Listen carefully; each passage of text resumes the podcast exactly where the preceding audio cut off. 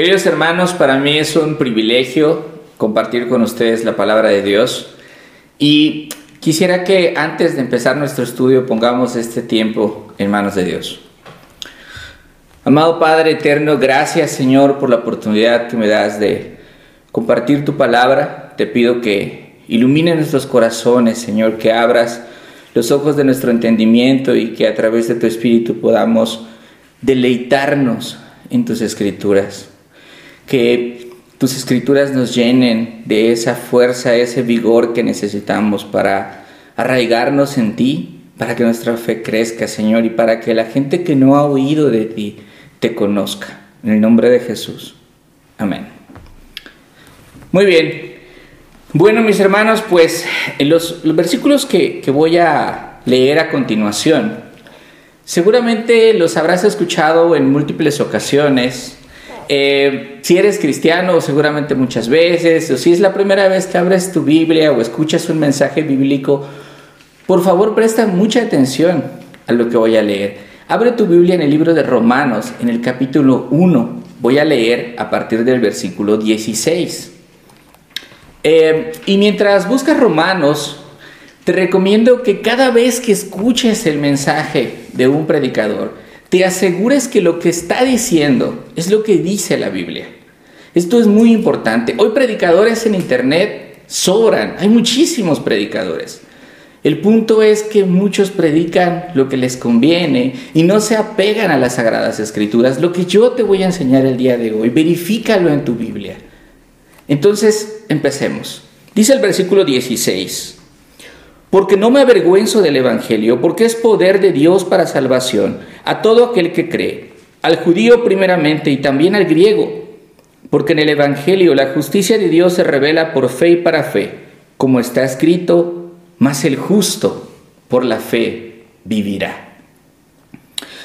Y en una sociedad en la que escribió Pablo, estamos hablando del siglo I, decir que no se avergüenza del Evangelio cuando los romanos consideraban la crucifixión como una vergüenza, cuando los judíos consideraban como una maldición morir en una cruz, decir que Jesús era rey y salvador podría ser motivo de burla. Y sin embargo, Pablo dice, yo no me avergüenzo del Evangelio, porque es poder de Dios para salvación. ¿Para salvación de qué? Esa es una gran pregunta, es una muy buena pregunta, porque cuando una persona se está ahogando y es rescatada, está a salvo. Cuando alguien se accidenta y llegan los servicios médicos de emergencia, está a salvo. Cuando un estudiante no estudia y el maestro no se puede conectar a su clase, está a salvo. Pero, como verás, usamos de muchas maneras la palabra salvación. Y no importa cómo la uses tú, importa cómo la usa Dios. Y es lo que vamos a ver el día de hoy. ¿A qué se refiere Dios con la salvación? Porque dice que estará salvo todo aquel que cree al judío primeramente porque de ahí viene Jesús y es el pueblo elegido por Dios, y también al griego porque representa a todos los gentiles, y tú y yo somos gentiles, todos los que no somos judíos, representa a todo el mundo. En ese entonces, cuando escribió Pablo, era todo el mundo conocido, también había salvación para ellos. Y me dirás, bueno, pero Juan, ¿no me has dicho a qué te refieres con salvación? ¿A qué se refiere Dios con salvación? Y yo te diré, bueno, tranquilo, estamos empezando allá vamos. Mira el versículo 17. Dice, porque en el Evangelio la justicia de Dios se revela por fe y para fe, como está escrito, mas el justo por la fe vivirá. La justicia de Dios es el tema principal de la carta de Pablo. En la carta de los romanos tiene un tema principal y ese tema es la justicia de Dios. Y esa justicia se va revelando de fe en fe. Y vemos que el justo vivirá y ahí está tu primera respuesta. El poder de Dios para la salvación se refiere a la salvación del fuego eterno, del infierno, del infierno que Jesucristo descubrió, describió, perdón, como ese horno de fuego, donde será el lloro y el crujir de dientes. Esto no suena nada bien, en serio que no suena nada bien. Y la Biblia te responderá esta pregunta que seguramente rebotará en tu mente. ¿por qué si Dios es bueno? Si yo tengo un concepto de que Dios es bueno, condenaría a alguien al infierno. A lo mejor digas, bueno, Dios, cierto que no soy un santo, como dicen, pero los pecados que he cometido así graves, graves, pues, pues no son. Hoy te invito a que seas autocrítico y que te imagines que estás delante del tribunal de Dios. Ahí está Dios como el gran y justo juez. Tu vida pasará delante de ti el día de hoy como en una pantalla. Ahí estarán las evidencias. Estás callado y solo te corresponde escuchar. Al final, Dios emitirá un juicio y sabrá si eres inocente o culpable. Y si eres culpable, necesitas tal vez que alguien te salve de esa situación. Así que la respuesta a la pregunta ¿por qué Dios condenaría a alguien? Vamos a encontrarla en los versículos del 18 hasta el final, el 32, pero vamos a dividir este estudio en dos partes. Y hoy vamos a estudiar del versículo 18 al versículo 25. Voy a leer lo que vamos a estudiar y luego lo vamos a desglosar. Versículo 18. Porque la ira de Dios se revela desde el cielo contra toda impiedad e injusticia de los hombres que detienen con injusticia la verdad. Porque lo que de Dios se conoce les es manifiesto, pues Dios se los manifestó. Porque las cosas invisibles de Él, su eterno poder y deidad, se hacen claramente visibles desde la creación del mundo, siendo entendidas por medio de las cosas hechas de modo que no tienen excusa. Pues habiendo conocido a Dios, no le glorificaron como a Dios ni le dieron gracias, sino que se envanecieron en sus razonamientos y su necio corazón fue entenebrecido. Profesando ser sabios se hicieron necios y cambiaron la gloria del Dios incorruptible en semejanza de imagen de hombre corruptible, de aves, de cuadrúpedos y de reptiles. Por lo cual Dios, también Dios los entregó a la inmundicia en la concupiscencia de sus corazones, de modo que deshonraron entre sí sus propios cuerpos, ya que cambiaron la verdad de Dios por la mentira, honrando y dando culto a las criaturas antes que al Creador, el cual es bendito por los siglos. Amén. Entonces, ¿por qué si Dios es bueno condenaría a alguien en el infierno? ¿No se supone que Dios es amor, amor y mucho amor? Bueno, Empecemos este desglose entonces. Dice la Biblia que la ira de Dios se revela desde el cielo contra toda impiedad e injusticia de los hombres que detienen con injusticia la verdad.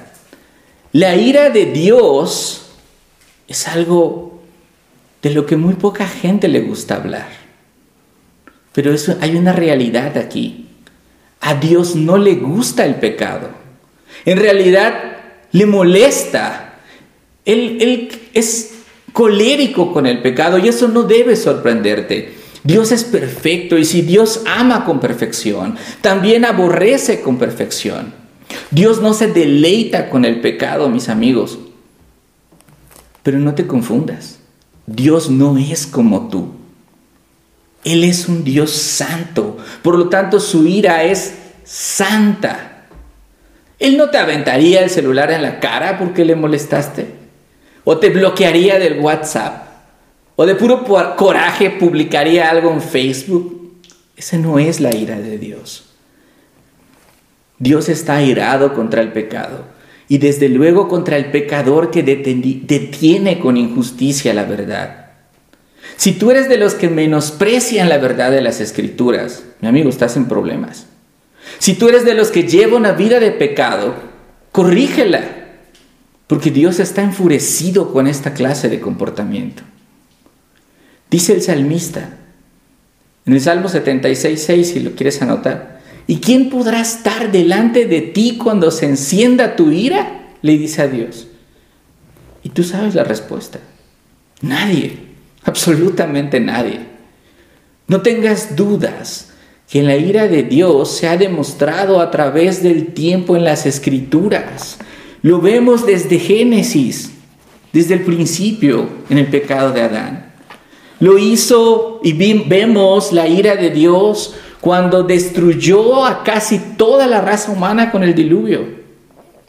Lo vemos cuando los hombres quisieron hacer la torre de Babel y los dispersó. Lo vemos cuando destruyó Sodoma y Gomorra con fuego. Lo vemos cuando por la dureza del corazón de Faraón, él destruyó a todos sus caballos y a sus jinetes. Hay quienes dicen, es que el Dios del Antiguo Testamento era un Dios de ira y el del Nuevo Testamento pues es un Dios diferente. No, amigos, Dios no cambia, ni cambiará nunca. Su carácter es el mismo. ¿Quieres una muestra? Vete a Juan, al Evangelio de Juan en el capítulo 2, por favor. Vamos a leer a partir del versículo 13. El Evangelio de Juan lo vas a encontrar atrásito de Romanos, en el capítulo 2. En el versículo 13 dice así, estaba cerca la Pascua de los judíos y subió Jesús a Jerusalén y halló en el templo a los que vendían bueyes, ovejas y palomas y a los cambistas allí sentados. Y haciendo un azote de cuerdas, echó fuera del templo a todos y las ovejas y los bueyes y esparció las monedas de los cambistas y volcó las mesas. Y dijo a los que vendían palomas, quiten de aquí esto y no hagan de la casa de mi padre casa de mercado. Entonces se acordaron sus discípulos que está escrito, el celo de tu casa me consume. Vemos al Señor Jesús sumamente molesto. Esto es el Nuevo Testamento la casa de su padre se había convertido en un vil mercado, en donde seguramente la gente que estaba ahí explotaba con precios altos a los peregrinos que venían de mucho, de mucho muy lejos, valga la redundancia. El ruido de los animales estaba ahí, callando las oraciones, el ruido de las monedas. Era un lugar santo, era un lugar para adoración y lo habían convertido en un mercado. De la misma manera, mi hermano, debería a ti enojarte estas cosas que le enojan a Dios. Por ejemplo, hoy podemos ver cómo miles de bebés mueren, son asesinados cada vez que un gobierno autoriza el aborto. Y no hay cristianos o hombres que se levanten y que digan, ¡Ey! Eso no se hace. Estás dañando el templo del Espíritu Santo. Te estás metiendo con una vida que es valiosa para Dios. Debería enfurecerte. Este es el tipo de ira santa con la que Jesús se enfureció en el templo. Entonces, regresemos a Romanos y veamos que el Evangelio es la buena noticia y es la salvación para todo aquel que cree. Hoy es un buen día para decir, Señor, si yo te he enfurecido, si yo te he provocado a ira, perdóname. Mi hermano, no mereces el amor de Dios. Lo que mereces es la condenación, es el castigo eterno. Dios no se complace con tu manera de vivir si tu manera de vivir es pecaminosa. Pero mira cuánto te ama que envió a su Hijo a morir por ti. Hay un versículo del cual se enamora muchísima gente y para mí es la Biblia resumida en un versículo. Es Juan 3:16. Ya que estábamos ahí en Juan, regrésate rápidamente y busca Juan 3:16. Y dice Juan 3:16, porque de tal manera amó Dios al mundo que ha dado a su Hijo unigénito para que todo aquel que en Él cree no se pierda, mas tenga vida eterna. Y esto es hermoso. Podemos tener vida eterna a través de creer en Jesús. Y cuando entiendes esto, lloras, cantas, oras y, te emocionas y dices, tengo vida eterna porque creo en Jesús. Pero por alguna razón no sigues leyendo. Y es muy importante que llegues hasta el versículo 36 y veas que el que cree en el Hijo tiene vida eterna. Amén. Pero el que se rehúsa a creer en el Hijo no verá la vida eterna, sino que la ira de Dios está sobre él. Y no hay manera que puedas arrancar este versículo de tu Biblia. Ahí está. Aun cuando quisieras que no esté, ahí está. Y la ira de Dios está sobre todo aquel que no cree. No detengas con injusticia la verdad. La Biblia se lee completa. Existen sectas que dicen que Dios no podría mandar a nadie al infierno porque el alma duerme cuando alguien muere. Son mentiras. No te dejes engañar. La palabra de Dios es clara en este sentido. El que se rehúsa a creer, aquí dice, solo puede esperar la ira de Dios.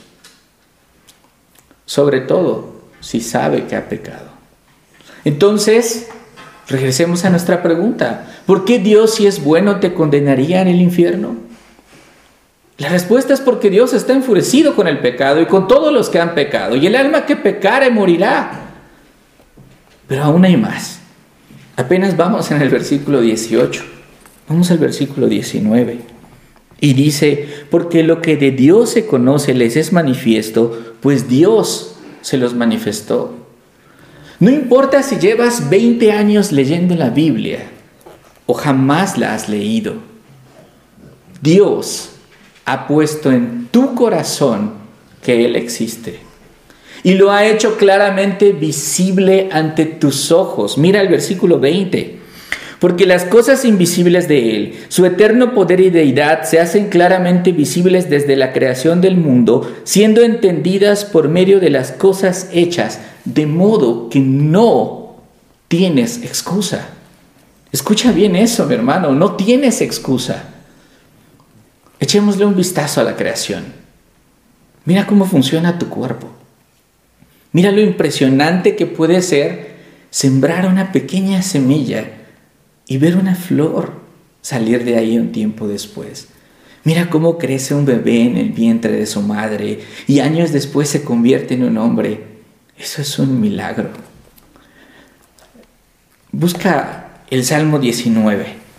El Salmo 19 en los versículos del 1 al 3, nos dan eh, la evidencia de lo que está hablando Pablo.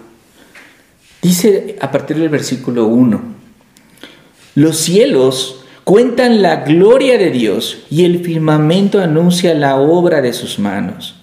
Y un día emite palabra a otro día y una noche a otra noche declara sabiduría. No hay lenguaje ni palabras, ni es oída su voz. Pero es impresionante que aun cuando no hablan, los cielos cuentan la gloria de Dios. Allí está Dios. Sería tonto negarlo. No hemos visto nunca, al menos no si estás, eh, digamos, sano mentalmente, ver a las estrellas platicar y decir, oye, ¿crees que Dios existe? O ver a un gato y un perro diciendo, oye, este, ¿crees que tú eres ateo o cristiano? Eso no pasa, hermanos. La creación en silencio nos muestra que Dios existe. Y nadie tiene excusa para decir que no existe. Les voy a decir una, una ilustración, eh, un ejemplo que me gusta, porque es de una gran mujer cristiana.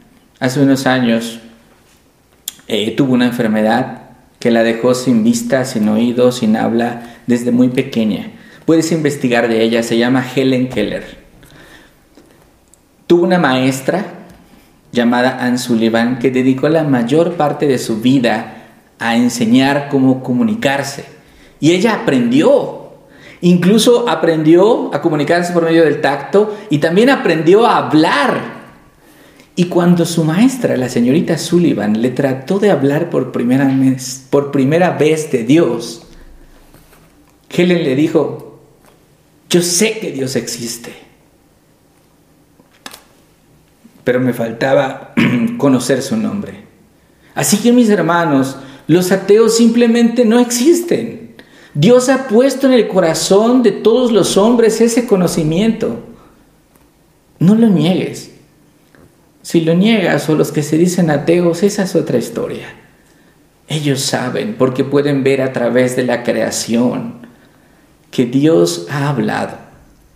Pero no solo eso, Dios fue más allá. No solamente se manifiesta por medio de la creación, sino que envió a su Hijo. Y su Hijo es la imagen del Dios invisible, el primogénito de toda la creación. Entonces, ¿por qué Dios, si es bueno, te condenaría en el infierno? Pues la primera razón la hemos visto. Él no soporta el pecado y tú eres un pecador. Estás destituido de su presencia por eso. La segunda razón es porque en algún momento en tu corazón has negado o dudado de la existencia de Dios. Y eso no lo puedes negar, tú lo sabes. Como verás, estás desarmado. Pero apenas vamos en el versículo 19. Estamos en tal tribunal, ¿recuerdas? Pablo es el fiscal y seguirá presentándonos pruebas. Así que veamos el versículo 21.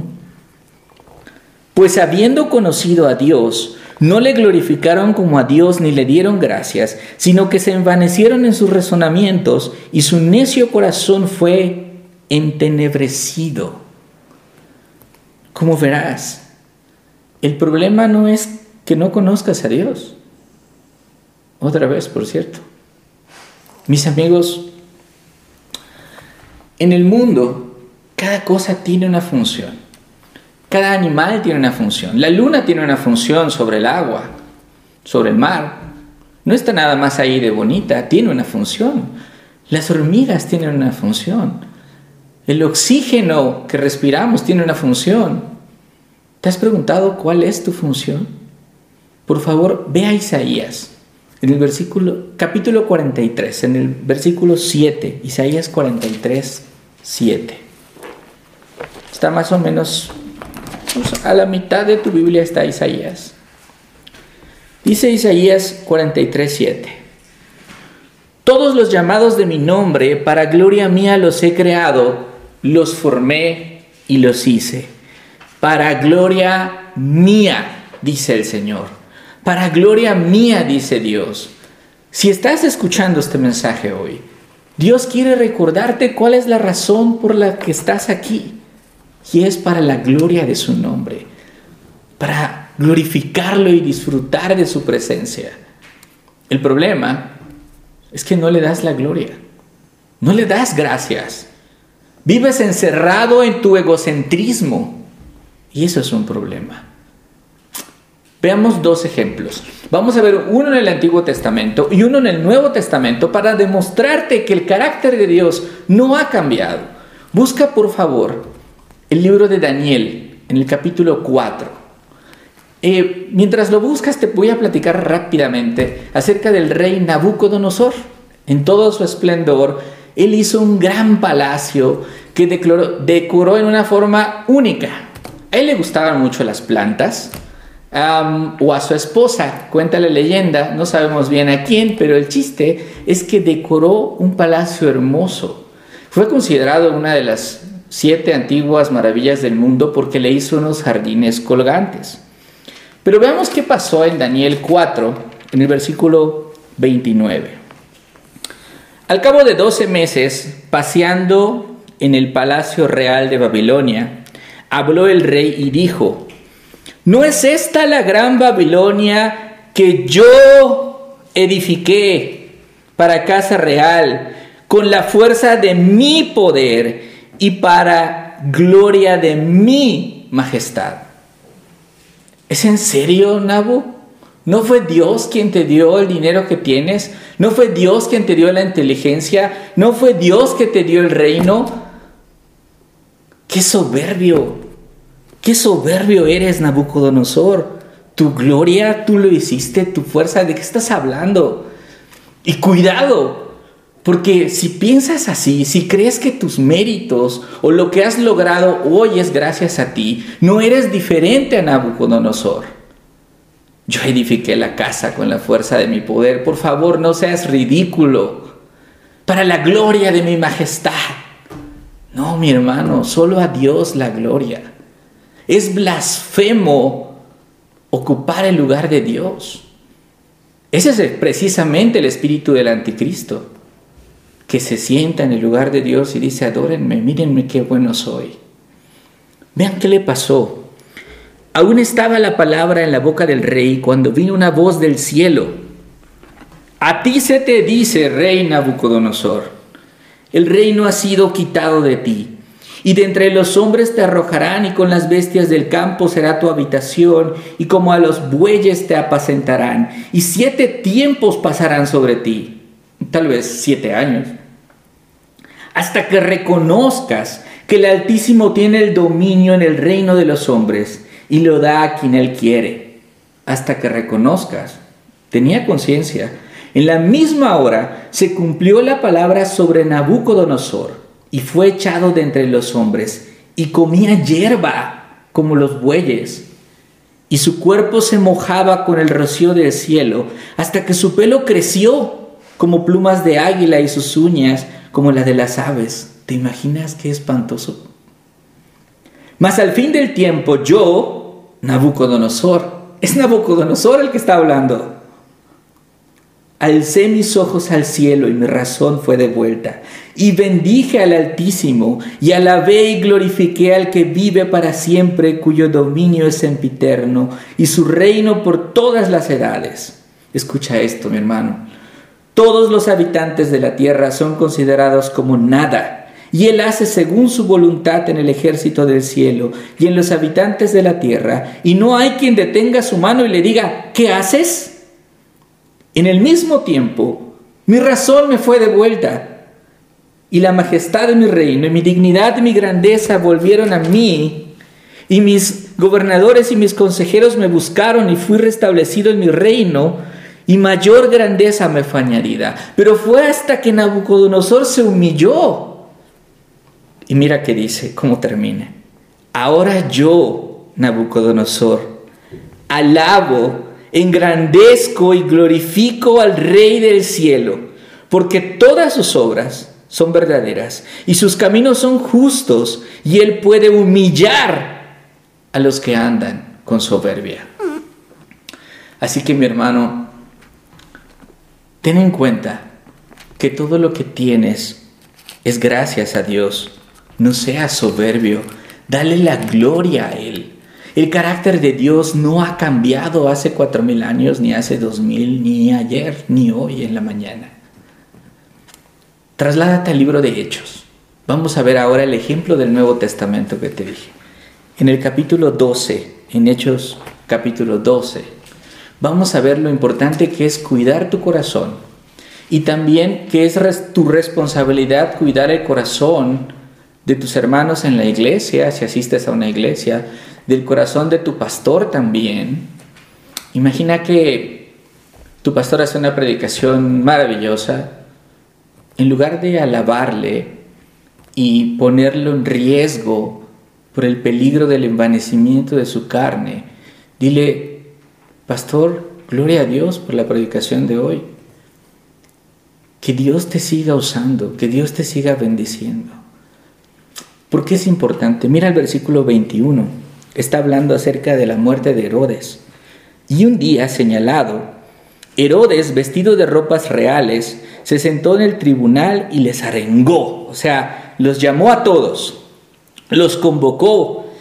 E, e, ellos estaban temerosos de que él les hiciera algo. Entonces el pueblo clamaba gritando, voz de Dios y no de hombre. ¿Cómo le encantó esto a Herodes?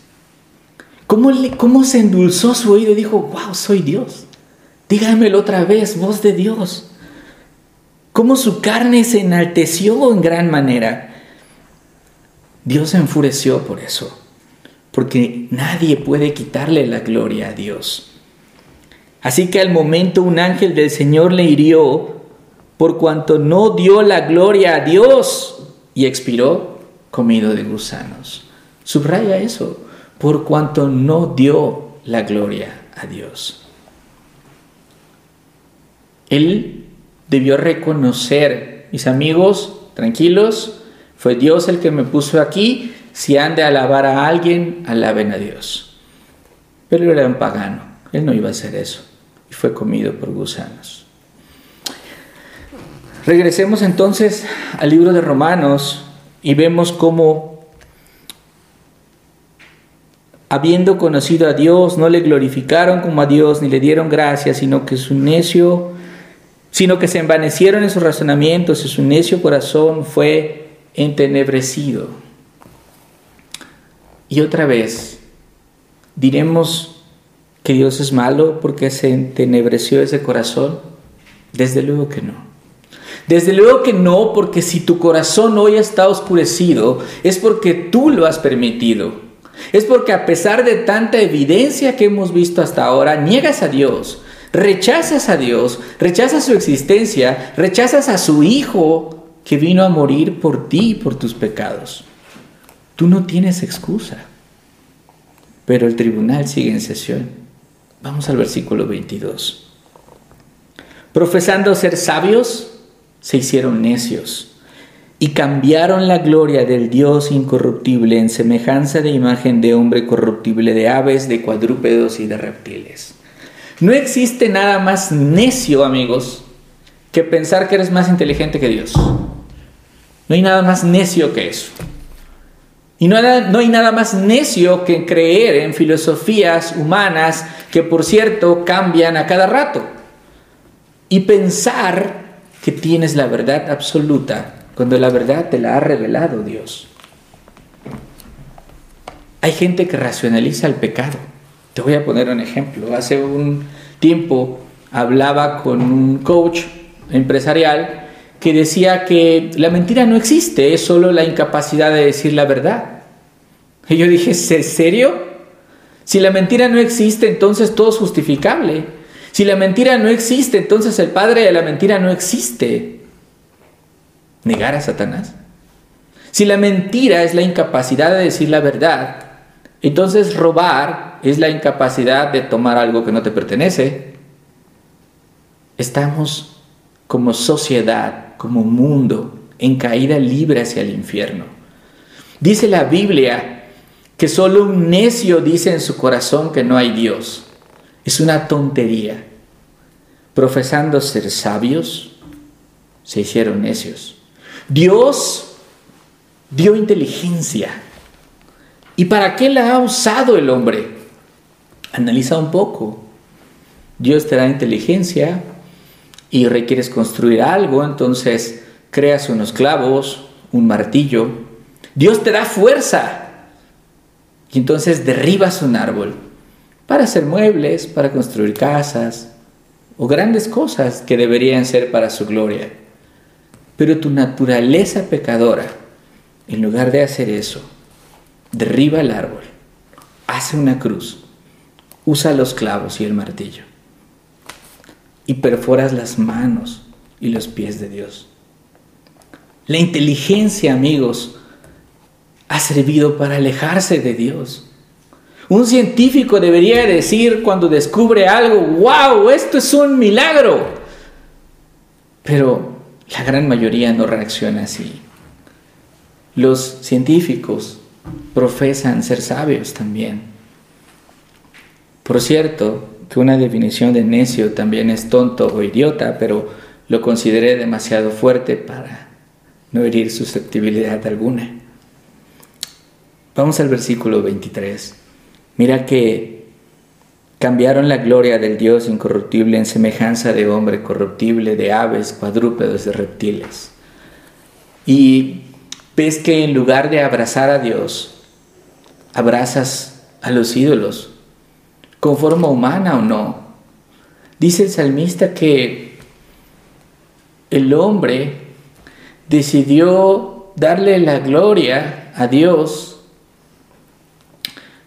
perdón, en lugar de darle la gloria a Dios, decidió crear la imagen de un buey que come hierba. Y hay un salmo que nos puede hablar y lo puedes leer después si quieres tomar nota. Es el Salmo 115, que describe muy bien a lo que es un ídolo. Tienen ojos, no ven, tienen orejas, no oyen, tienen narices, no huelen, tienen manos, no palpan, tienen pies, no andan, no, no hablan, están mudos. Pero ¿sabes cuál es el problema real? Que todos los que creen en esos ídolos son semejantes a esos ídolos, porque en forma tonta confían en ellos. Son así como un ídolo es inútil. Inútil es la persona que confía en estos ídolos. Pero mucho cuidado, ¿eh? Yo no estoy hablando solo de imágenes y la Biblia no solo habla de imágenes.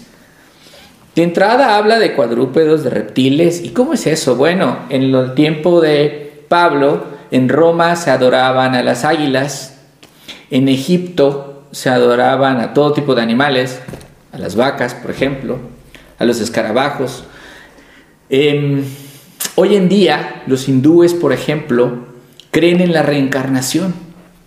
Entonces, difícilmente matan siquiera un insecto. imagínate, sale de la cifa una cucaracha y tú la ves y lo que normalmente es aplastarla, en, la India sería, no, no, mi abueli. podría ser, no lo sé. Ellos creen en eso, pero esto es idolatría.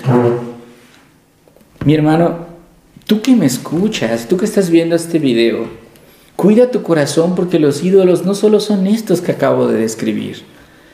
Un ídolo también puede ser tu trabajo, la avaricia, el juego, las pasiones desordenadas, esos deseos de la carne, esa forma en la que tú miras a lo mejor al sexo opuesto eso también es idolatría. Idolatría es todo aquello que le quita a Dios el trono de tu corazón. Vamos al versículo 24. Por lo cual también Dios los entregó a la inmundicia en las concupiscencias de sus corazones, de modo que deshonraron entre sí sus propios cuerpos, ya que cambiaron la verdad de Dios por la mentira, honrando y dando culto a las criaturas antes que al Creador, el cual es bendito por los siglos. Amén. Y vemos aquí que Dios los entregó. No te asustes. Esa es la consecuencia de vivir en pecado, la consecuencia de negar la verdad. Esta es la consecuencia de creer más en filosofías humanas que en la Biblia. Dios te detiene con su mano misericordiosa y te dice alto, alto, hasta que llega un momento en que retira su mano y Dios es quien te, te te entrega la inmundicia. Si tú ves a alguien, algún amigo, algún familiar que vive en pecado y no se preocupa por cómo vive, o incluso está orgulloso de su vida pecaminosa, puedes estar seguro que Dios ya dijo, déjalo. Está ejerciendo juicio sobre esas personas. ¿Habrá algo más horrible que el abandono de Dios? No lo creo.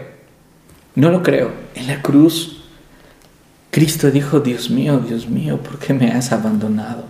Porque Él recibió el castigo que tú merecías. Él recibió el abandono que tú merecías. Y sin embargo, es tanto el amor del Padre, del Hijo y del Espíritu Santo, que a pesar de que tiendes a servir a ídolos, Cristo murió por ti. Mira que estas personas que han sido abandonadas. Dice que en sus concupiscencias han deshonrado sus propios cuerpos. Homosexualismo, lesbianismo y todo tipo de aberraciones. Esto es real. Ellos han decidido adorar a lo creado antes que al creador. Empecemos mejor y te invito a tener un temor santo y reverente por la ira de Dios y abrazar el Evangelio, abrazar a Dios, al único Dios verdadero, que aunque lo has insultado y lo has pisoteado, hoy te da una oportunidad de perdón y de arrepentimiento. Ya no cambies la verdad de Dios por la mentira y dale toda la gloria a Él. Mis hermanos, esta escena del tribunal no ha acabado. Hemos llegado hasta aquí. En el próximo estudio veremos cuál es la sentencia de Dios, el único juez justo sobre la tierra. Entre tanto, reflexiona esto. ¿Has pecado? No mientas. ¿Has detenido la verdad? ¿Has tratado de convencer a otros de tus teorías y de tus filosofías acerca de Dios en lugar de abrir la Biblia y ver lo que dice la verdad? ¿Le das la gloria a Dios en todo lo que haces? ¿Tu corazón está limpio por la sangre de Cristo? ¿O está oscurecido en tus razonamientos? ¿Eres idólatra? No lo sé, respóndelo tú, ¿qué ocupa el primer lugar en tu corazón? Si no es Dios, si lo eres. ¿Amas al Creador o a las cosas creadas? Si respondiste que sí a cualquiera de esto, necesitas un Salvador. Te urge un Salvador. Y como leímos desde el principio, el justo por la fe vivirá y será salvo todo aquel que cree en el Señor Jesús. Ora, mi hermano, y Él te escuchará. Pídele perdón y Él te perdonará. Acércate y Él se acercará. Dios no se deleita condenando a nadie, pero será inevitable el juicio venidero. Así que estás a tiempo. Arrepiéntete, reconoce a Cristo como el Señor de tu vida y cambia lo que debas cambiar. Oremos. Amado Padre, gracias por este tiempo, Señor. Te pido por todos aquellos corazones que hoy escucharon tu palabra. Gracias por permitirnos deleitarnos en ella. Y te pido, Señor, que hagas la obra que tienes que hacer. Confío en tu promesa, Señor, que la palabra, que tu palabra no regresa vacía. Y confío también, Señor, en que tu palabra es santa. Santifica a todos aquellos que han escuchado este mensaje. Santifícalos en tu verdad, porque tu palabra es verdad. En el nombre de Jesús. Amén. Gracias mis hermanos. Nos vemos al próximo.